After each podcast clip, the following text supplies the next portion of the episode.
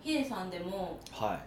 分からんことがあるんやなって思ったことがあっていななんすか そんなんそんなんしかない分からんことしかないですよ世の中僕の分からんことの方が多いですからねいや私が知っててヒデさんが知らないとかっていうのは、はいなんかおかしいなって思おかしくはないわけですねういやまあえ一緒にはいその新幹線乗ってたじゃないですか乗りましたねであのトッポって知ってますお菓子の 知ってますってあお一緒に買ったじゃないですあかそうそうそうそうそう、はトッポを買った時に、はいトッポの厚みがなんか分厚いなって思ったんですあよああれねすごいねよく気づいたなあれそうなんですよ、うんうんうんでえーって思って3枚入ってるって書いてたから3枚とか3袋ね そうそう あ3袋入ってるってうんうん思ったからでも久しくトッポ食べてないからえトッポって2袋じゃなかったっけとか思ったらうん結局新幹線だけは3袋入ってるトッポだったんですよなんかそうらしいですねあんまり感動しびっくりしていやだからったそんうですなあのいやちょっとこの箱分厚くないですかって言い始めたじゃないですか美香さんが、あの時点から何を言ってんねやろうと思ったんですよ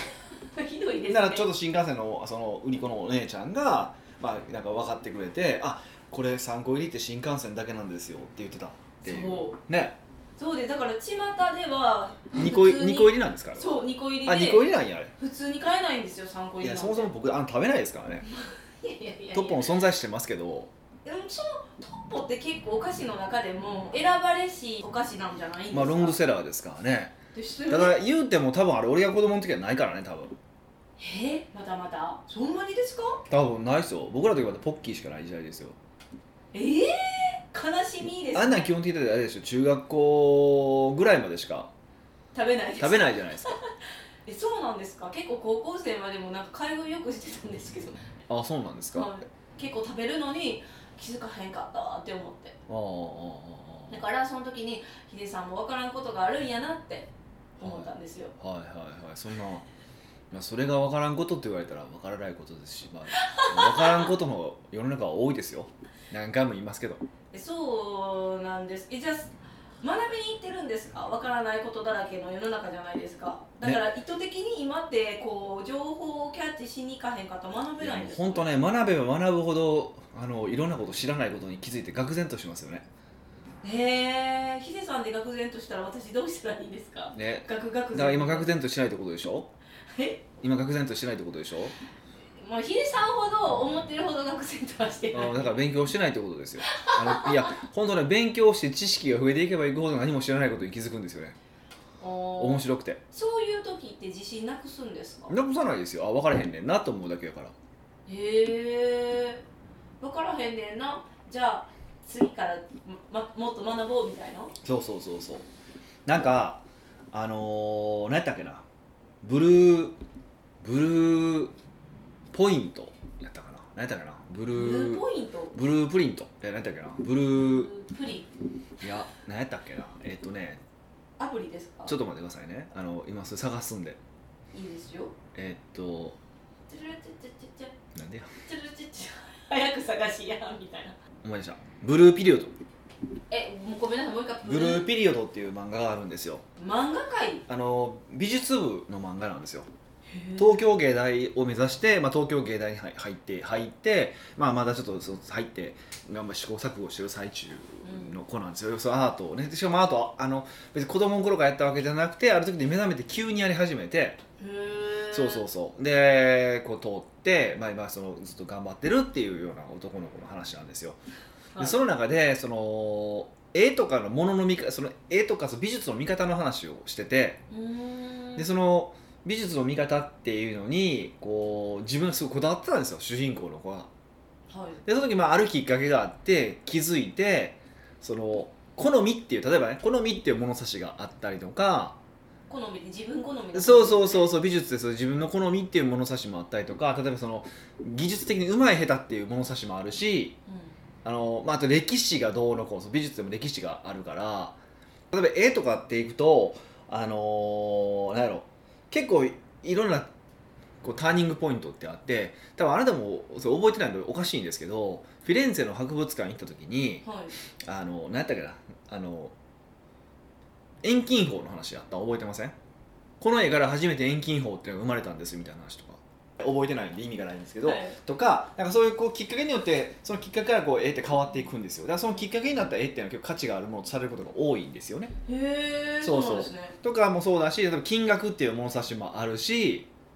はいあと物差し家に飾りたいとか飾りたくないとかっていう物差しもあるじゃないですかうんって考えたらその実際いろんなその絵って例えば絵だけで見ても絵って一枚の絵でもいろんなそのものの見方があるよねって話を、はい書いてあるんですようんだからもうこれもほんまその勉強もそうやなと思って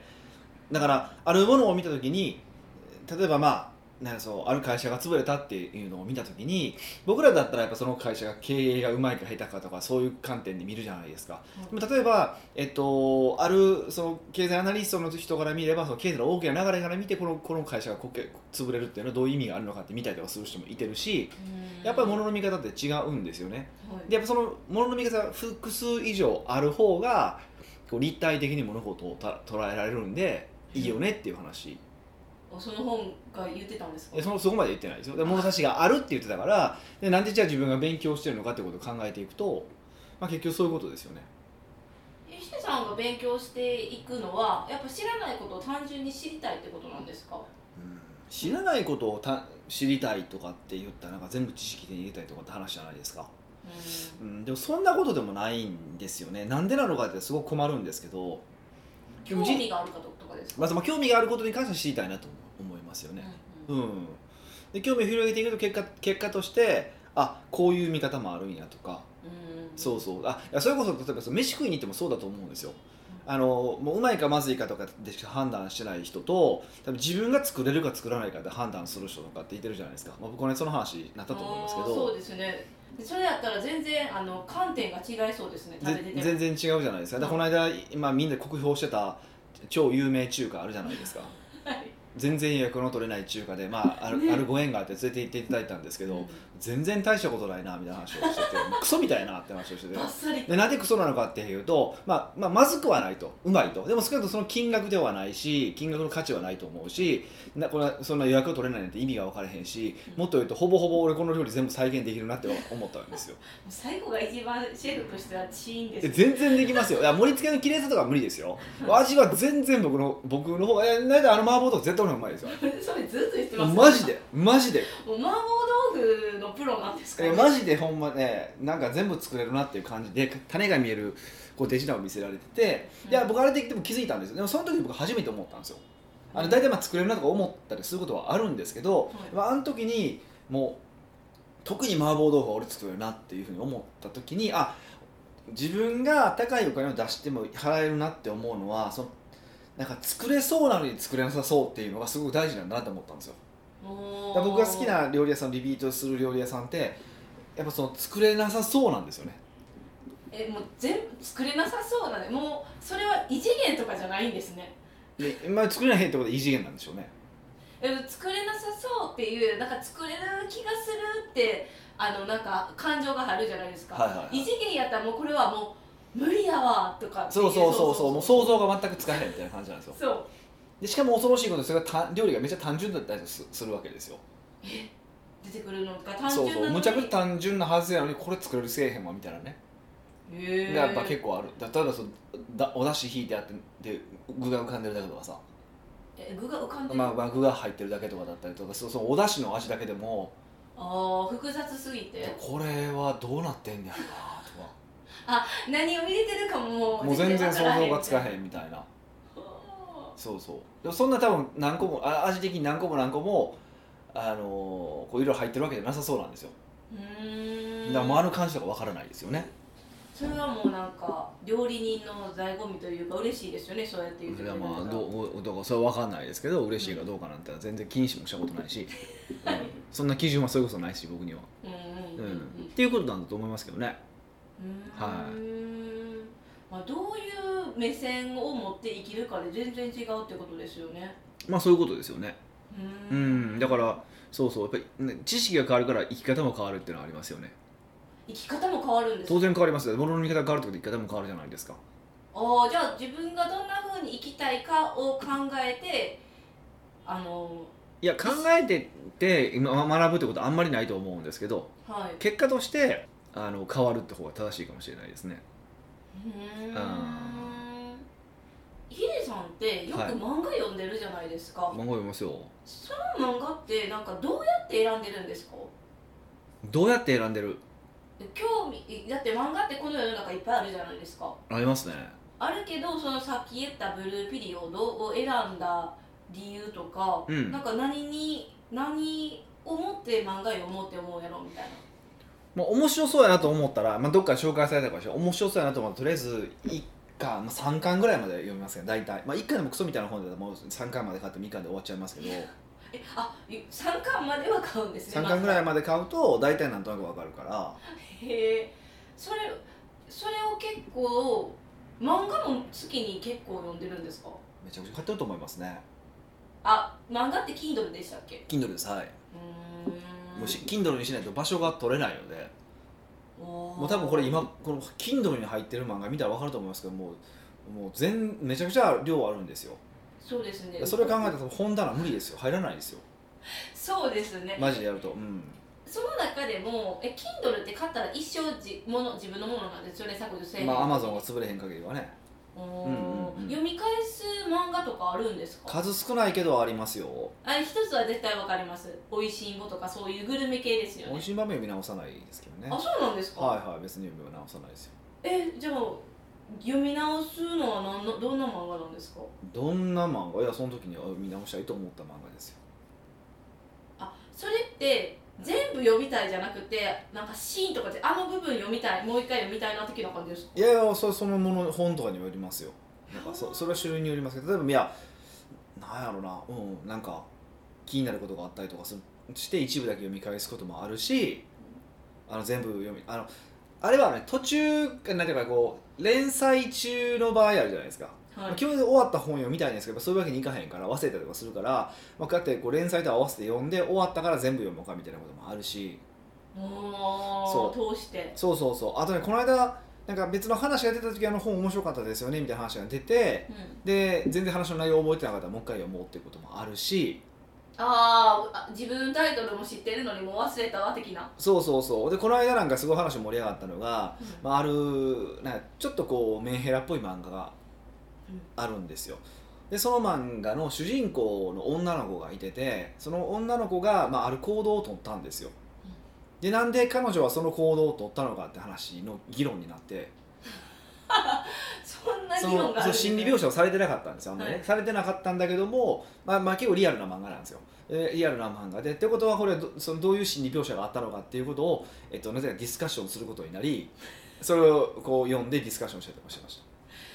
あ漫画でディスカッションって面白いですねそれはちょっとなんか特殊でしたうん、と特殊な話でしたけどねたまたま偶然みんなが読んでた本だったんですよパンって読んでてでだから一人がなんかそこそのこう気になるって話になっていやあなめっちゃ大好きみたいなそそうのいや漫画大大好きじゃなくてああのあれが気になる大わ好きじゃなくてなんていうかな、まああの、コミュニケーションの専門の人なんですよはいででその時にあのそのあ、まあ、その女の子が、まあ、何やろう簡単に言うとそういう関係になりそうになったわけですよ付き合うとかそっちですかえっ、といやもう夜の関係ですよね、はい肉体関係になろうとしたんですけどでホテルまで一緒に行ったのに帰っていったんですよその女の子がうーんでそれなんでその女の子が帰ったのかっていう話をあのなんか なんか実はまあそれはすごくその人間心理とか女性心理にすごく重要なえこう学びが含まれててって話をして「ちょっと待った!」って話を して「一回考えるからもう一回読まして」って言ってあのそれ来週まで撮ってる んですよ ちょうどだから僕来週その話あのみんなでやるんですよ種明かし明かし会するんで すけどあみんな、まあ、みんなどう考えたのかっていうことをディスカッションしようって 言っててうん面白いですねそうそうそうそういうのもありますよね、うん、初めて聞きましたそんなそうだからなんか意外と漫画っていろいろ学びもあるから、ねうんあのそういうのを教材にしてもらうとすごい面白かったりしますよね、うーん漫画から学べるのもすごういんですね、まあありますよね、うん、北岡秀樹の奥越えポッドキャスト奥越えポッドキャストは仕事だけじゃない人生を味わい尽くしたい社長を応援します改めまして北岡ですミカですはい今回のご質問は今回はまた初めてのお方なんですけども、ほニックネームワンちゃんさんですうはい北岡さん美香さんいつも楽しくてためになる放送ありがとうございありがますとうございます9月24日配信の時間活用法1時間前につくはやっていましたはあ、はあはあは少しだけ鼻高になっていましたがあ、うん社長の愛人問題で鼻高をへし折られましたほうほうほなぜならば私も経験があったからですうこれは何あ自分がやってしまったってことですねそうそうですあなるほどね こんなんちょっと読んでいいかなあいいんじゃないですかだから社内は絶対に良くないと言い切れてしまいままあすまあやってしまって分かったってことですよそうですねねうんうんうんうん確実に業績と社員の意識が激下がりしますうんそうですねそれを回回復させるのは大変ですいやーほんとそうなんですよまあでねも良かったですね回復できてまあそうです結果的にそういうことですよねはいはいはいところで質問なのですが北岡さんのお話を聞いていていつも不思議に思うこと、うんそれは北岡さんは一体いつ寝ているのかうん何時間寝ているのかということですなるほどお話の中ではうん8時間近く寝ているように言われてますが、うどう考えてもそんなに寝てないように思うのですんなるほそれだけの仕事量をこなしても、どうん遊びもこなしてかつ8時間寝るどうすればそれができるのかぜひご教授くださいうんちなみに自分は5時間6時間睡眠ですうんでも最近昼過ぎに眠くてパフォーマンスがゼロぐらいまでに落ち込むのでもっと睡眠を取りたいと考えていますうんだからぜひ北岡さんの睡眠時間の秘密を教えてください参考にしたいですいや真似したいですよろしくお願いしますなるほどとのことどうなんですかねえ俺そんな寝てないイメージなんですか周りの人ってえそうなんえどうなんですかねはどっちも捉えられますあそうなんめっやちゃ寝てそうやし、うんめっちゃ寝てなさそどういうこと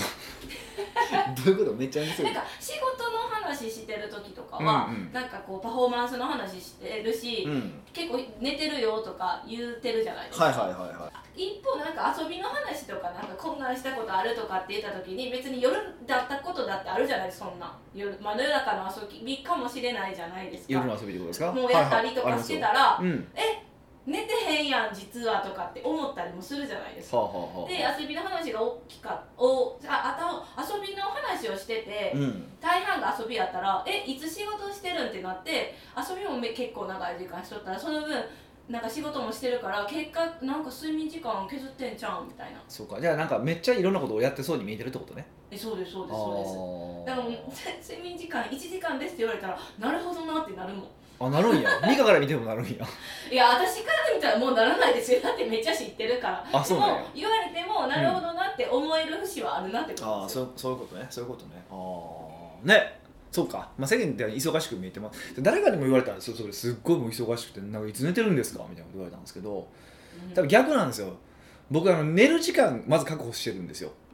あそれ何回も言いますよそうねそうほんまみんななんかほらなんか仕事とか終わってなんか遊びが終わって寝るみたいな感じなんですよ基本的に僕は寝る時間が決まっててはいそっからなんですよねいやでもそうやって言ってるけれども、はいい、やほんまなんかってちょっと疑われてるんですよ絶対まあそういうことやんなだからいや基本的には11時から7時ぐらいまで寝ますよ11時から7時で、まあ8時がが基本的に、まあ、10そうやな6時半から7時ぐらいまで寝るっていうのは基本でなんですよはいで当然、えっと、夜遅くなる日ってあるじゃないですかでも夜遅くなる日って基本事前に分かるじゃないですか、まあ、このメンバーで飲んだらこのメンバーで遊んだらまあこれは遅なるなるよなっうんてなるじゃないですか、はとなったらじゃあ2時に寝るよねってもう初めから設定になってるんですよい、へっえてことは2時に寝るってことは、えっとその分遅く起きればいいでまあ、あのそのまま、まあ、そのえっと7時間8時間ぐらい寝れるかっていうと7時間寝ると9時じゃないですか多分僕タイプ的にやっぱ寝れないんですそれえー、どうやっぱどんだけけ遅く寝ても目覚めの8時半とかまあよく寝て9時なんですよもう体内時計的な、そうそうそう、まあ、朝やっぱ朝起きるって体が出来上がってるんですようんででもってことはでもどっちも9時には目覚めるじゃないですか、はいで9時から仕事を始めるとかまあなんかする活動をするって考えておいてで、えっと、昼寝を長めにとるとかっていう感じで調整したりとかしますよねああだからまず、えっと、遅くなる日は翌日の朝は早くから仕事の予定を入れないってことですよねもう入れてだったら赤すきには起きなあかんからそうそうそう起きるつもりもないしそうそうそうあっていうふうにやってますよね僕の場合はだかうーんら睡眠時間からまず設定していったらなんかこれ多分自分のタイプって分かると思うんですよあのだから遅く寝ても早く寝てもこの時間に起きるってタイプの人見てるんですよ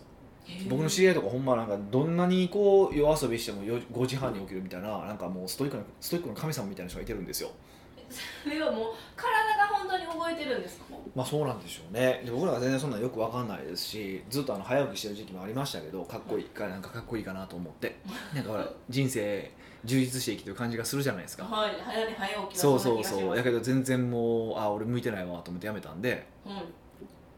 いなんか11時から7時って早寝早起きには入らないんですか早い人なんかほら成功する経営者4時起きとか5時起きじゃないですか全然その成功する経営者じゃないですよ僕の生活は、 はなるほど、い、はいはえその睡眠の自分のタイプって、いうんえどうわかるんですかいや睡眠のそれはだって自分がいろいろ今までやってきてるわけだからあこの時間に目覚めるんやなとかこれだけしてあーで寝てなかったら眠たくなるんやなとかパフォーマンス落ちるんやなってことをもう知っていくしかないですよね最終的にはうんまあ、過去振り返ってみたいなそ感じうもちろん理想的な生活っていうのはあるじゃないですかえそれは人々それぞれあ普段それぞれのこういうふうにできたら理想やなってあるじゃないですかはいでもちろんその理想通り生きていくのがベストだと思うしうんそのまあ理想通りなるべくルーティン化するのは一つだと思うんですけどでもやっぱり人生ほら楽しいことって大体1時か2時に起こるじゃないですか1時か2時だって世の中の1時か2時に人生の楽しいことって大体起こるんですよ、はいまあ僕の持論なんで すけどもう持論すぎますけどそうそうっていうことを考えるとまああのねなんかそのずっと毎日そのストイックに時間っ守って生きるのって別に楽しくないでしょそうですそねうたまにはなんかご褒美的なそうそうで人生なんか楽しむために生きてるのになんか寝ることが目的化するのもちょちょっと違うと思うし、ままあ、そういうことを考えるとあのそうやってこう調整はしますねで調整する方法を考える方が大事ですねうーん何時間自分が寝たいからそうそうそうだから今の話多分この方の話だとするとですねおそらく夜が遅くなっても早くなっても同じ時間に時間を始めて仕事を始めてみたいな感じになってしまってるんですようんでそれそれは睡眠中心の生活じゃないんですようん僕が言わせれば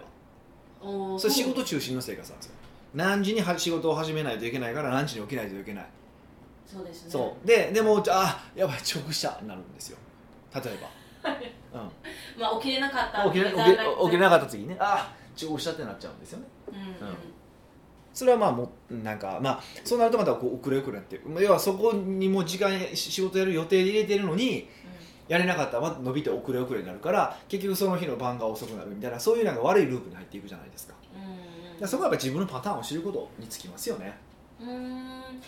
えっとなんか連日遊びが続く日だってある、ありえるじゃないですかまあありますねえそういう時はどう調整するんですか日中とかにも例えばなんかヒデさんがセミナーがあったらどうしてもそんなあの調整はそこできないじゃないですかあのこう固定にさせられるからねそうですはいはいはいでも夜遊ぶとかもあまあ連日続いた時って午前中しか調整枠がないじゃないですか、はいはいは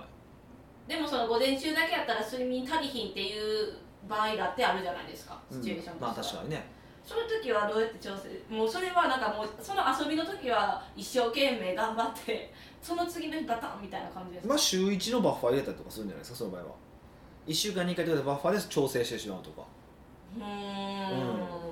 あそうかもう予定はあらかじめ分かってるからここ開けとこうっていうそうそうそうそうそうそうだからなるべくだから僕は全部予定にしてしまってるっていうのはあるかもしれませんねそう夜遊びさえなんか予定にしてるから例えばそのなんか流されて夜遊び行くことはないですねああそれ今聞こうとしたのにはあはあはあの予測不能な誘いとか例えば自分が「ああ今家帰った」って時に、はいなんかすごい仲いい友達から「はいちょ今から遊ぼうや」って絶対なんかそういうのあるじゃないですかあ、まあ、そもそも友達がいないっていうところから始まるんですけどいやそこはずいや友達じゃなくてもこの人に声かけられたら行っちゃうよなみたいなああまあもちろんゼロではないですよねですよね、はいそういう場合とかって予測不可能じゃないですか、はいはいでまあ自分の中では予定は決めてるじゃないですうんか、うんうんの時とかまあでもそもそも急に何か言ってくるやつは僕友達じゃないんですよね大体もうそうなんですでか僕はそう思ってるまあたまにはあるからで、はいそれそれ全然いいと思うそれはまたそれで週1回のバッファーとかでなんか調整はしますけどまああんまりないですよね僕ほんまに友達いないんでそうなんですかそうそうそうえーなんか急に誘われたとかって聞くような気もするんですけど違うんうですねんままあ少ないですねないことはないですけど少ないですねうんうん、どっちにしてもそれは睡眠が守れる形で誘われたんやったら行くとかはありますけどああ行ってもまた睡眠の時間を確保すそるうそうそうそう調整すそるうそうそうそうそううんあじゃあ睡眠の確保とかか調整せえへんのやったら遊ばんでいいしみたういな、ん、調整できへん場合はもう逆に遊ばなくてじゃあ次いついつ会いましょうよとかにしたりとかしますかねうーんはなのでばんちゃんに言いたいのはヒデさんはの睡眠の秘訣は睡眠時間を確保して予定組んでるからだよってことですうんね、うんうんうんなんであこの56時間の睡眠とヒデさんは78時間じゃないですか、はいそれも人によって違うんですかあのげ体が回復する睡眠時間そうですねそうですねそういう人によりますよねやっぱりねうーんうんじゃあ、まあ、ばんちゃんさんはなんだろう先に睡眠を確保してちょっと調整して調整しない系っぽかったんで調整していいよってことですよねまあ、どんどん調整すべきでしょうだからもうほんまに睡眠から考えるってことですよねであとそうじゃあ昼寝もしてうあのっていうのも含めて睡眠時間ですかん、うんら、はいでもなんかちょっと気になったんが最近昼過ぎに眠くてパフォーマンスがゼロぐらいまで落ち込むので、まあ、睡眠時間を取りたいって今回ご質問いただいたんですけど、うんうんうんなんかそんな急激に昼過ぎに眠くなるとかってあるんですか今まで生きてきてうんまあ体ねと年齢上がってくると老いえ老いですか老いは多いと思ありますよ大いにあると思いますよヒデさんもそういうのありましたやっぱ若い頃期から起業してまあ今年まあまあまあね、いええおっさんですからそうそうそうなんでってきてます からねはいはいそれでなんかちょっと変わる若い頃の睡眠とかその昼寝とかと今って変わってるんですかあ睡眠の深さは変わってきましたねだんだんなんか最近ちょっとなんか浅いなって感じること多いですね夜の睡眠がってことそうそうそうそうそうとかはありますよねやっぱ変わって体変わってくるからそこにこうどう対応していくのが結構大事ですよね本当ねあ敏感になって今までのルーティンやったけどちょっと変えなあかんとかそう変えていかないやっぱそうやっぱその若い頃の自分とは違うとかで認めないといけないから休養もたくさん取らないといけないしはいそうそうだからルーティンも変えていかないといけないし結構なかなか難しい大変ですよねうーんうんまあそのでもヒデさんってあれですよね昼寝推奨派でしたよねはいだからどんどんまあ寝るのは寝るべきですよただただねえっと1個年を取って急に眠たくなる話に関して言うと1個は一応あの糖尿は気にした方がいいですよ糖尿要は血糖値がバーンって上がったりとかするとやっぱ眠くなるあのもちろん人のバイオリズムとしてやっぱ昼過ぎ過ぎて眠くなるっていうのは1個あるんですよ、もう1個、えっと、血糖値がバーンって上がって急激に下がる上がるとね急激に上がると急激に下がるんですよでそれって、えっと、やっぱりやや眠くなるんですよだから僕なんかあのカレー食べた日ってもう絶対仕事にならないんですよそれのせいなんですけどあのーそうそうそうでそれ繰り返すと糖尿病になったりとかするんですねへえとかもあるからちょっとそれは気にしといた方がいいかなっていう気はしますよねうーうんんじゃあ、まあ、うまいこと自分の体と付き合いつつ睡眠時間を確保してくださいっていうのがまあそうですね、まあ、ポイントかもしれないですねははい